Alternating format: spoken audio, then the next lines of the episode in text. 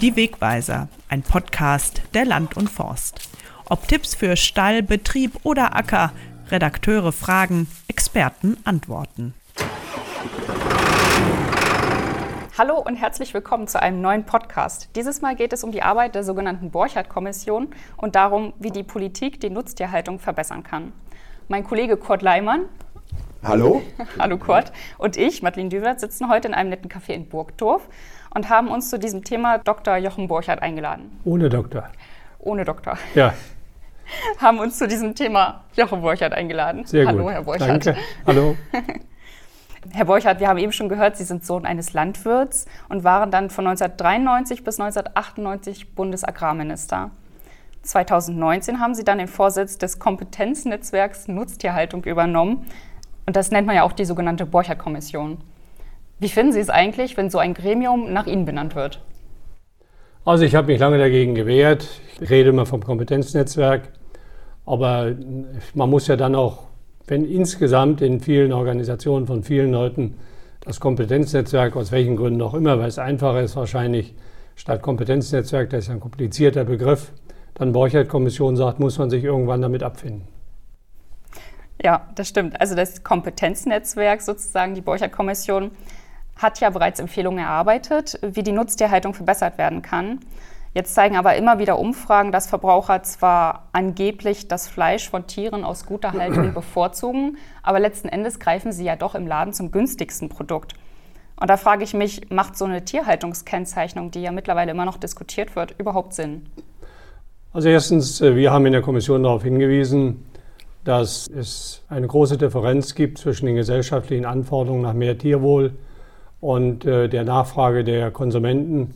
Professor Spiller nennt das die Bürger-Konsumenten-Lücke.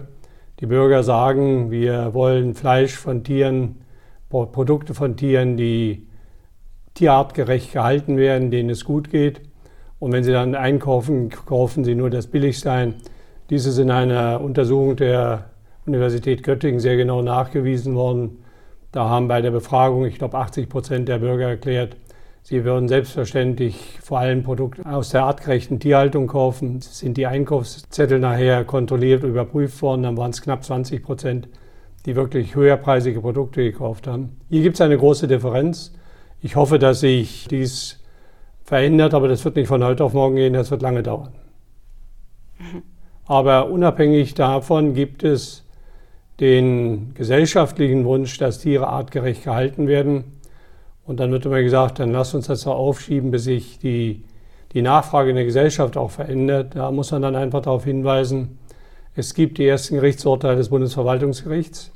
Und äh, das Bundesverwaltungsgericht hat etwa im Urteil zum Kükentöten erklärt, dass das Interesse der Küken das Interesse der wirtschaftlichen Betriebe überwiegt. Das heißt, hier hat Tierwohl Vorrang. Und wenn wir die Nutztierhaltung nicht umstellen, müssen wir damit rechnen, dass es weitere Klagen, weitere Urteile gibt. Und dann ist der Gesetzgeber gezwungen, die Nutztierhaltung zu verändern. Die, das heißt, die gesetzlichen Vorschriften zu verändern. So, und damit äh, würden die Betriebe, die viehhaltenden Betriebe, in große Probleme kommen. Mhm. Wie zufrieden sind Sie denn derzeit mit der Umsetzung? Das heißt, ähm, denken Sie, die Politik hat die Empfehlungen des Gremiums gut aufgegriffen? Also ich glaube, dass überraschend für viele war, dass die Empfehlungen, die wir ja im Februar 2020 vorgelegt haben, auf eine unglaublich positive Resonanz gestoßen sind. Es gibt ein Schreiben von vielen Nichtregierungsorganisationen und ein Schreiben von allen landwirtschaftlichen Organisationen an die Bundestagsfraktionen aus dem Jahr 2020, in dem sie die Umstellung der Nutztierhaltung nach den Empfehlungen, die die Kommission verabschiedet hat, fordern. Ich bedauere, dass die Politik die Entscheidung bis heute nicht getroffen hat. Die Empfehlungen liegen vor, die Empfehlungen sind umsetzbar. Das zeigt die Machbarkeitsstudie, das zeigt die Folgenabschätzungsstudie. Aber es fehlt bisher die politische Entscheidung, die Empfehlung nur noch wirklich umzusetzen. Das ist in der alten Koalition nicht passiert und es passiert bis heute auch nicht in der neuen Koalition. Woran hakt es? Im Augenblick hakt es in der Koalition in erster Linie an der Weigerung der FDP, die Umstellung zu finanzieren. Wenn wir die Nutztierhaltung transformieren wollen, umstellen wollen auf eine artgerechte Nutztierhaltung, da muss die Kostendifferenz zwischen der jetzigen Haltungsform nach gesetzlichen Mindeststandards und den höheren Standards ausgeglichen werden, sonst sind wir nicht mehr wettbewerbsfähig. Diese Kosten müssen erstattet werden. Das ist ja auch eine der Kernaussagen der Empfehlung der Kommission. Und die FDP weigert sich bisher bei jeder bisher diskutierten Finanzierungsvorschlag. Und daran scheitert, glaube ich, die Umsetzung in erster Linie. Warum stellt sich die FDP da so quer? Was ist da die Hauptursache Ihrer Meinung nach? Das ist schwer zu sagen. Mich hat das überrascht. Ich habe nicht geglaubt, dass die FDP alle Vorschläge ablehnt. Ich weiß, dass die FDP sehr sensibel reagiert, wenn es darum geht, dass Steuern erhöht werden müssen. Aber wir haben ja auch Vorschläge gemacht, etwa eine Tierwohlabgabe einzuführen. Oder man könnte auch bei der Mehrwertsteuer die Mehrwertsteuer für tierische Produkte anheben, gleichzeitig für pflanzliche Produkte, das würde auch vielen Gesundheitsforderungen entsprechen, absenken und damit eine Mehrbelastung der Bürger weitgehend vermeiden. Nur die FDP muss sehen, ohne jede Finanzierung wird die Umstellung nicht erfolgen. Und es besteht dann die Gefahr, dass wir irgendwann nach weiteren Gerichtsurteilen die Wettbewerbsfähigkeit und damit die Nutztierhaltung in Deutschland völlig verlieren. Und angesichts der jetzt dramatischen Situation, gerade der Schweinemäster, werden viele Mäster aufgeben, wenn sie keine Perspektive mehr haben. Und eine Perspektive bekommen sie, wenn die Politik entscheidet, wir setzen die Empfehlung um, wir finanzieren die Mehrkostenempfehlung, dann glaube ich, halten Schweinemäster auch in der schwierigen Situation, die Sauenhalter, die in einer noch dramatischen Situation sind, durch, weil sie dann wieder eine Perspektive haben und die fehlt ihnen im Augenblick. Was ist denn der beste Weg Ihrer Meinung nach, den Umbau der Tierhaltung zu finanzieren? Es wird ja auch immer wieder gesagt, ähm, man hat diese eine Million Euro als Anschubfinanzierung. Milliarde. Reicht das überhaupt? Als Anschubfinanzierung reicht es, aber nur die Milliarde. Daraus müssten ja finanziert werden die höheren Investitionskosten für eine artgerechte Tierhaltung, vor allen Dingen aber auch die höheren laufenden Kosten. Der größte Teil der Mehrkosten, die laufenden, höheren variablen Kosten in der Produktionsperiode. Und insofern reicht die Milliarde für einen Einstieg der Investitionsförderung und zur Finanzierung der variablen Kosten über einen relativ kurzen Zeitraum. Das Ganze muss aber verbunden werden mit einer langfristigen Perspektive. Und deswegen haben wir vorgeschlagen, die Landwirte abzusichern mit Verträgen zwischen Bauer und Staat. Denn wenn ich einen neuen Stall baue oder einen Stall mit hohem Aufwand umbaue, dann brauche ich für die Dauer der Abschreibung die Sicherheit, dass die Mehrkosten erstattet werden. Wenn die Erstattung der variablen Kosten nach drei, vier Jahren eingestellt wird, dann ist der Betrieb sehr schnell so weit in den roten Zahlen, dass er nicht mehr weiter kann. Deswegen wird das Ganze nur funktionieren mit langfristigen Verträgen. Da haben wir Verträge von 20 Jahren vorgeschlagen. Da kann man ein bisschen rechnen, ob 20 oder ein bisschen weniger. Nur ohne langfristige Verträge wird das nicht gehen. Und wenn ich die Milliarde verbinde mit, der Vertrags-, mit dem Angebot von Verträgen über einen Zeitraum von 18 oder 20 Jahren, dann glaube ich, wäre das ein Einstieg, der von den Bauern sofort aufgegriffen würde. Und zwar haben wir ganz bewusst uns für die vertragliche Lösung entschieden. Es wird auch immer wieder gesagt, wir könnten ja Mittel erheben, die dann im Haushalt mit einem Verwendungszweck versehen werden. Das kann jederzeit vom Haushaltsausschuss aufgehoben werden. Ich war nun lange genug im Haushaltsausschuss und weiß, wie die Möglichkeiten sind. Ein Vertrag zwischen einem Bauern und einem Staat, der kann nicht ohne Entschädigung aufgehoben werden. Da sind der Bauer wie der Staat gebunden und müssen sich an die vertraglichen Regelungen halten während eine Zweckbindung im Haushalt jederzeit aufgehoben werden kann. Das Kompetenznetzwerk Nutztierhaltung hatte ja einst mal vier Stufen, waren es, glaube ich, vorgeschlagen für die Haltungskennzeichnung. Der aktuelle Entwurf sieht ja zum Beispiel fünf Stufen vor. Ist das jetzt ein Vorteil oder ein Nachteil oder ist das gar nicht so ausschlaggebend? Also ich halte es für eine falsche Entscheidung. Die fünfte Stufe ist ja Bio. Mhm. Die Biohaltung ist ja kein Kriterium für eine artgerechte Tierhaltung, sondern im Grunde für die Fütterung der Tiere mit biologisch produzierten Futtermitteln. Bei der Frage der artgerechten Haltung gibt es Vorschriften, die gut sind im Biobereich. Es gibt aber auch Vorschriften, die sich mit einer Premiumstufe nicht vereinbaren lassen. Deswegen haben wir in der Kommission dafür plädiert, die Bioprodukte mit in die oberste Stufe aufzunehmen und nicht in einer Extrastufe. Ob das für die Biobetriebe auf Dauer zum Vorteil ist, wenn dann in der Gesellschaft auch kritisch diskutiert wird, wie denn die Haltungsbedingungen bei bestimmten Tierarten in der Bio Haltung sind, wage ich zu bezweifeln. Mhm. Also etwa, dass es ja nach wie vor bei den Biobetrieben aus verständlichen Gründen eine nicht geringe Zahl von Milchviehhaltern gibt, in die etwa eine Anbindehaltung im Winter haben, wo die Kühe nur im Sommer draußen sind.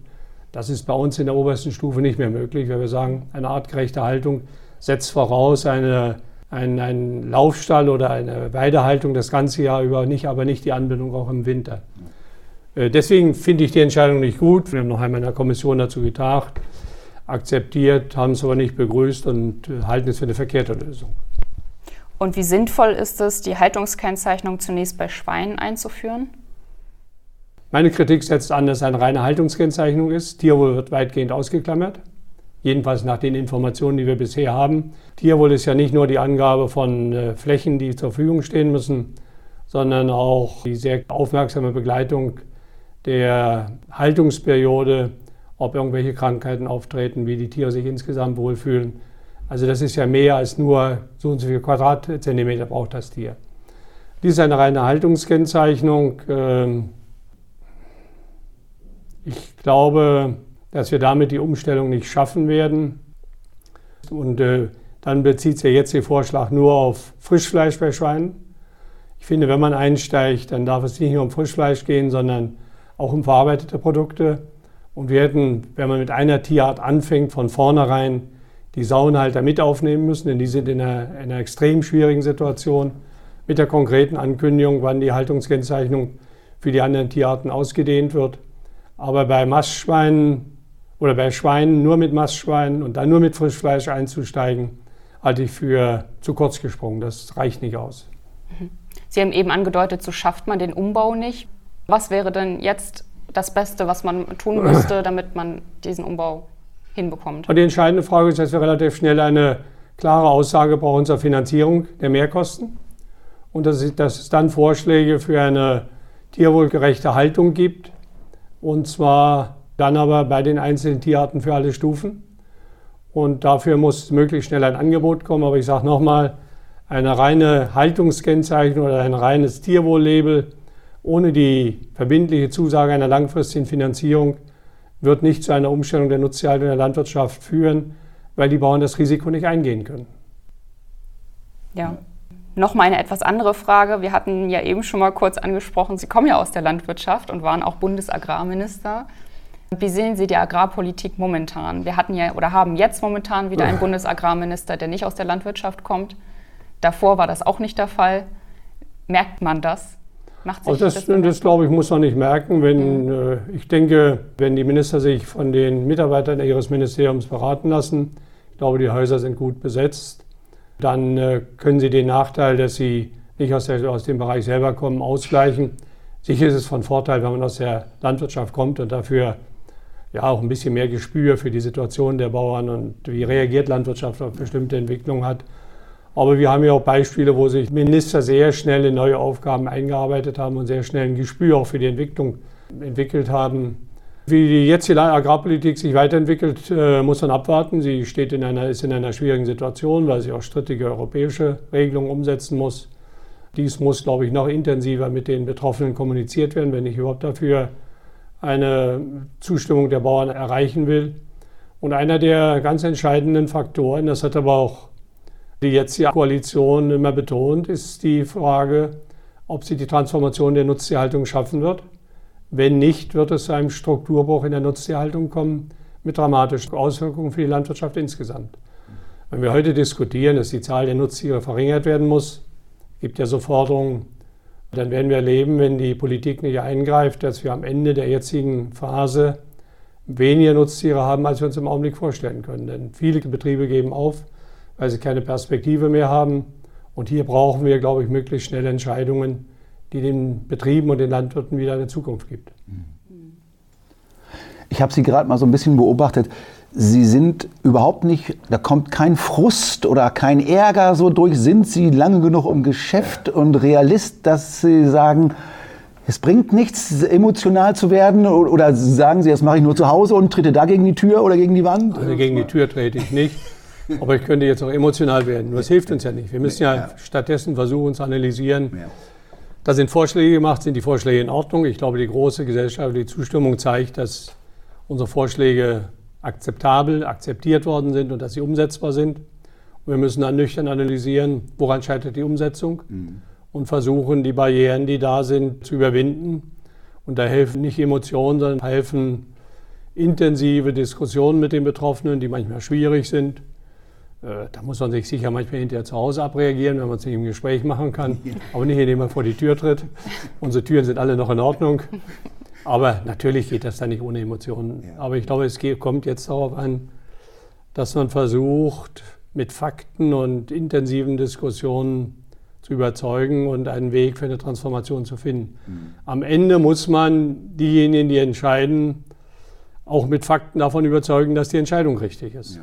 Ja. Und auch dafür darum werben, dass man, was glaube ich hier der Fall ist, auch äh, die Gesellschaft in einer großen Mehrheit dafür ist. Hm, ja. Und vielleicht die abschließende Frage. Sind Sie mit der Agrarkompetenz in den Landesparlamenten und Bundesparlament äh, zufrieden? Wie, wie sieht es da aus? Würden Sie sich mehr wünschen? Äh also es gibt sehr gute Abgeordnete im Agrarbereich, sowohl der Länder wie des Bundes. Was ich bedauere, ist, dass sich immer weniger Bauern politisch engagieren. Ja.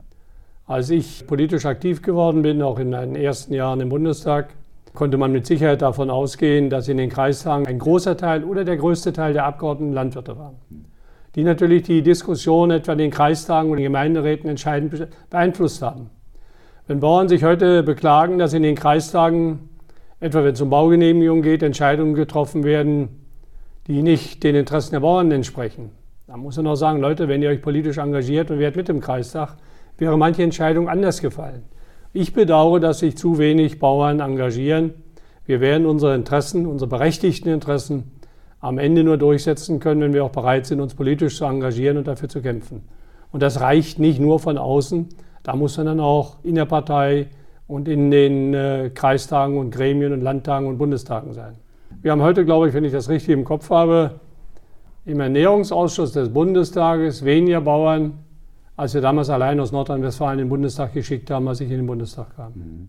Würden Sie sagen, dass wenn Sie jetzt noch mal in die Bütt müssten oder am Ruder wären, mit den heutigen sozialen Medienmöglichkeiten dieses Feuer persönliche Angehen unter Umständen und und sagen Sie, ich habe ein dickes Fell, das würde ich auch noch durchziehen oder würden Sie sagen, oh, das könnte mich auch äh, eventuell äh, mal, so wo ich sage, da habe ich keine Lust mehr zu. Das, das, das nervt würde, mich. Das würde mich nicht daran hindern, mich politisch zu engagieren. Mhm. Ich weiß, dass die Belastungen, die Betroffenheit der Politiker heute größer ist, die über die sozialen Medien in einer Art und Weise angegriffen, verunglimpft, bedroht werden, die ich unerträglich finde. Ich habe als Landwirtschaftsminister auch erlebt, dass damals, als es um Tiertransporte in Drittländer ging, Bürger bei uns vor dem Hoftor oder vor der Einfahrt demonstriert haben.